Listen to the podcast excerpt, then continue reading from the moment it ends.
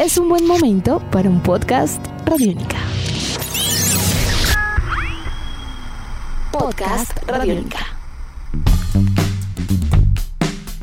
Amigos de Radiónica, sean bienvenidos a una nueva entrega de En Descarga Radiónica, el podcast, este espacio en el www.radionica.rocks, donde todos los martes nos encontramos con ustedes para hablar eh, acerca de mundos maravillosos entre cine, televisión, cómics, videojuegos y mucho más. Todos estos temas que nos encantan y que nos fascinan. Mi nombre es Iván Zamudio, arroba Iván Zamudio 9 en Twitter, arroba piloto.espacial.3000 en Instagram, contando el día de hoy con la grata compañía, como siempre, ya habitual desde que empezó esta saga hace cinco años, el grandiosísimo e inigualable Diego Bolaños de Roba Bolanos y Estrada. Maestro Diego, ¿cómo vamos? ¿Cómo va todo? Muy bien. Usted va a tener que dejar de recordar tantos años porque me hace sentir viejo. Primero. Segundo. Bueno. Segundo. Yo tengo que arrancar dando un disclaimer, haciendo una aclaración. Y es que yo no tengo ni la más remota idea de linterna verde, Iván. Yo voy a ser muy claro con usted. Sí, exacto. Uno no puede saber de todo en esta vida. Uno no puede saber de todo en esta vida. Y yo, vea, años y años.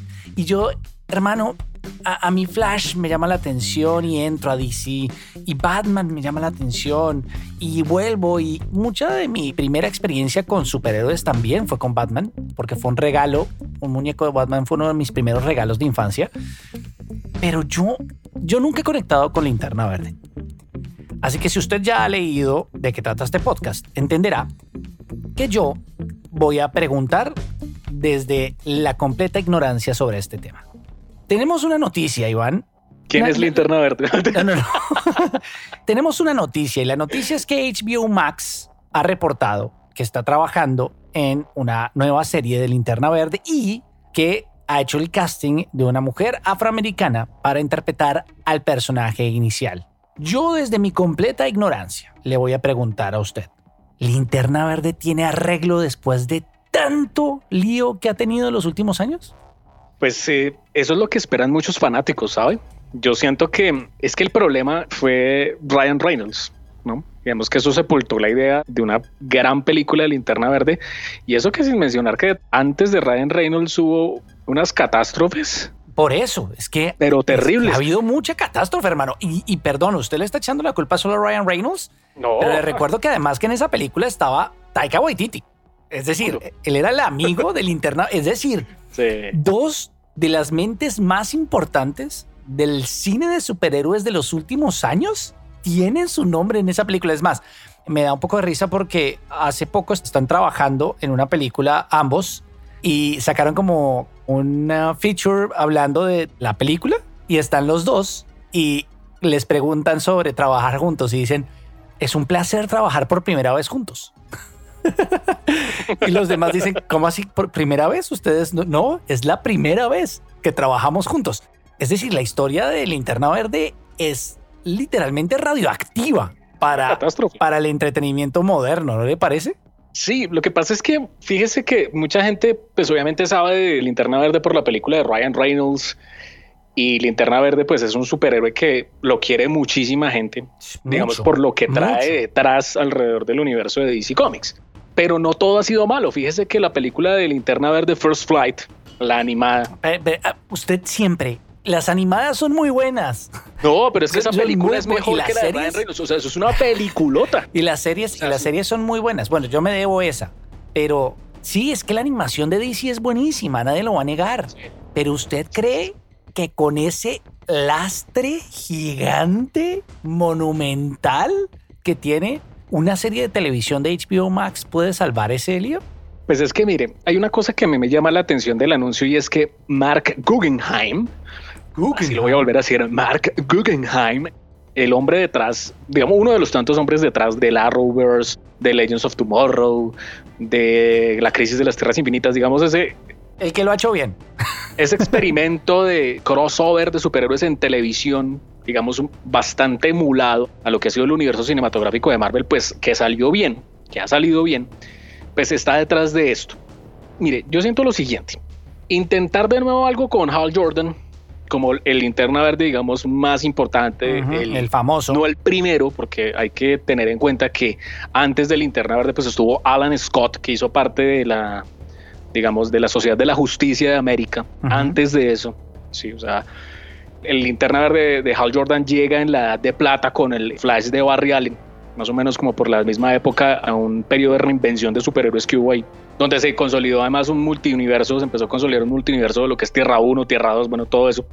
Da para empezar a entender que hay un digamos, el argumento de linterna verde va mucho más allá simplemente de Hal Jordan. Estamos hablando de un equipo intergaláctico de superpolicías. Sí, sí, sí que por cada cuadrante. soy, ignorante, pero tampoco, tampoco iletrado, o sea, tampoco.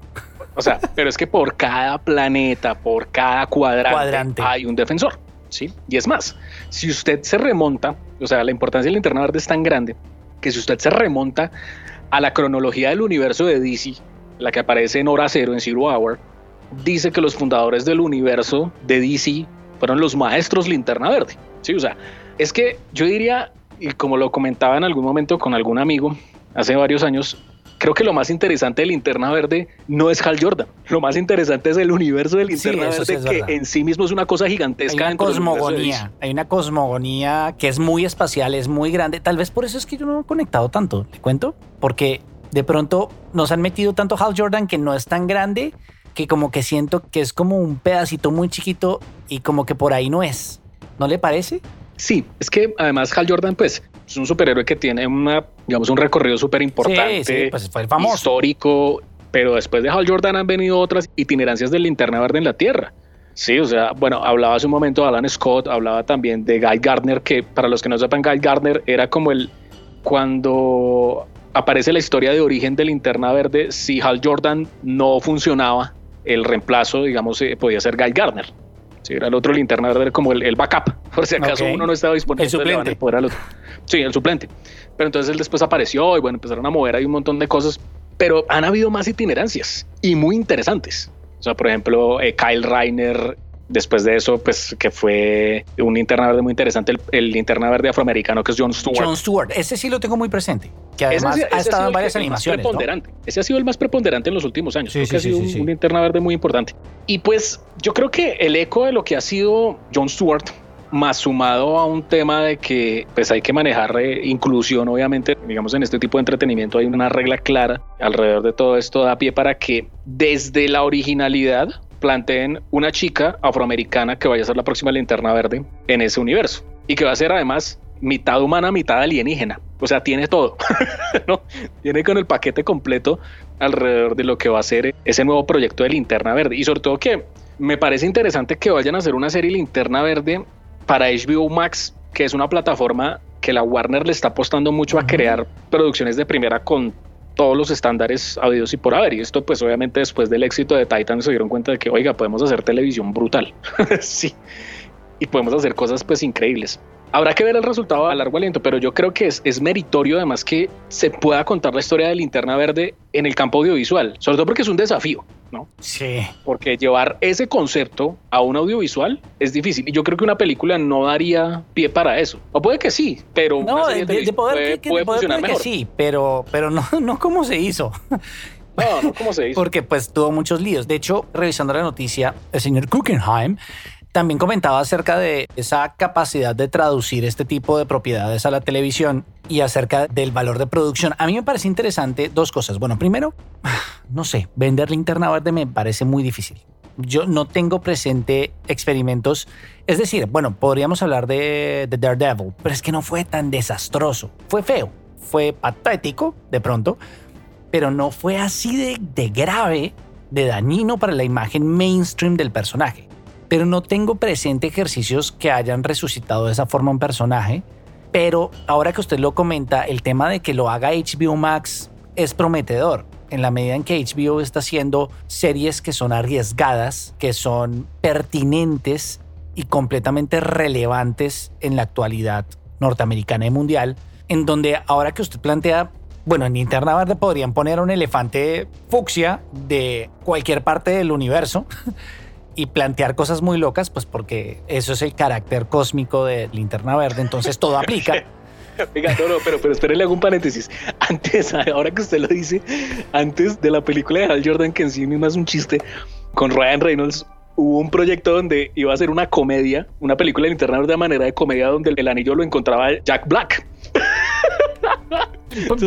no me pues, parece raro que ese era el guion con el que empezaron a trabajar.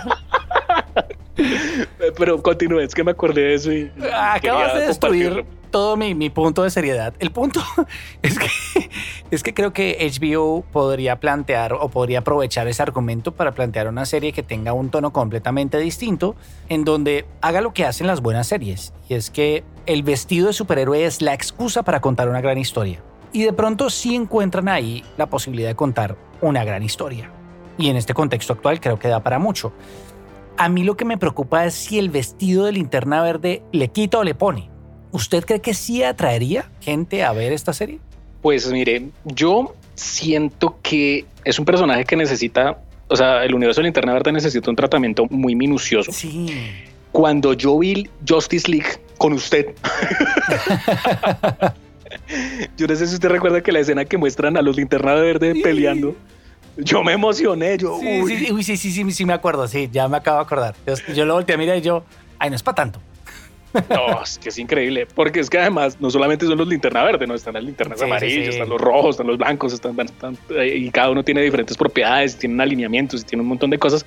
Y yo siento que hay un fandom muy grande que, al igual que como me pasó a mí cuando vio esa escena, esperaba ver más de linterna verde en la película Justice League, solamente que lo estaban dejando, no sé si para bien o para como mal, una como madurar. Sí, para sí, después sí. de pronto introducirlo en ese universo de una manera pues buena, ¿no? Y grande, porque lo que él expandiría junto a otros personajes como Martian Manhunter es una cosa que es gigantesca.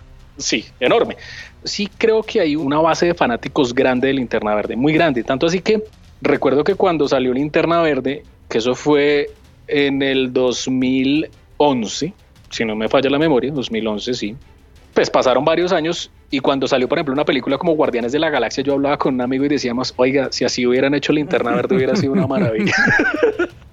Porque es eso, es poder como plantear que la vida en los planetas es una cosa gigantesca, grande, entonces se necesita mucho bagaje. Yo siento Eso, que sí. es que necesita mucho contexto, ¿no le parece? Y se puede, sí, pero es que es un universo como el que es como en la guerra de las galaxias. No tenemos que depender de Luke Skywalker para contar una buena historia Ajá. en un universo tan grande.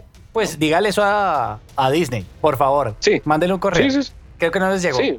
No, no, no, lo digo porque, por ejemplo, pues, no sé, el mandaloriano, el mandaloriense, como lo leí por ahí en algún momento, pues es una serie que demuestra que se pueden contar otras historias bien grandes. Entonces, no necesariamente tiene que ser el héroe Hal Jordan, sino que puede ser otro y que puede ser cualquiera dentro de un universo gigantesco.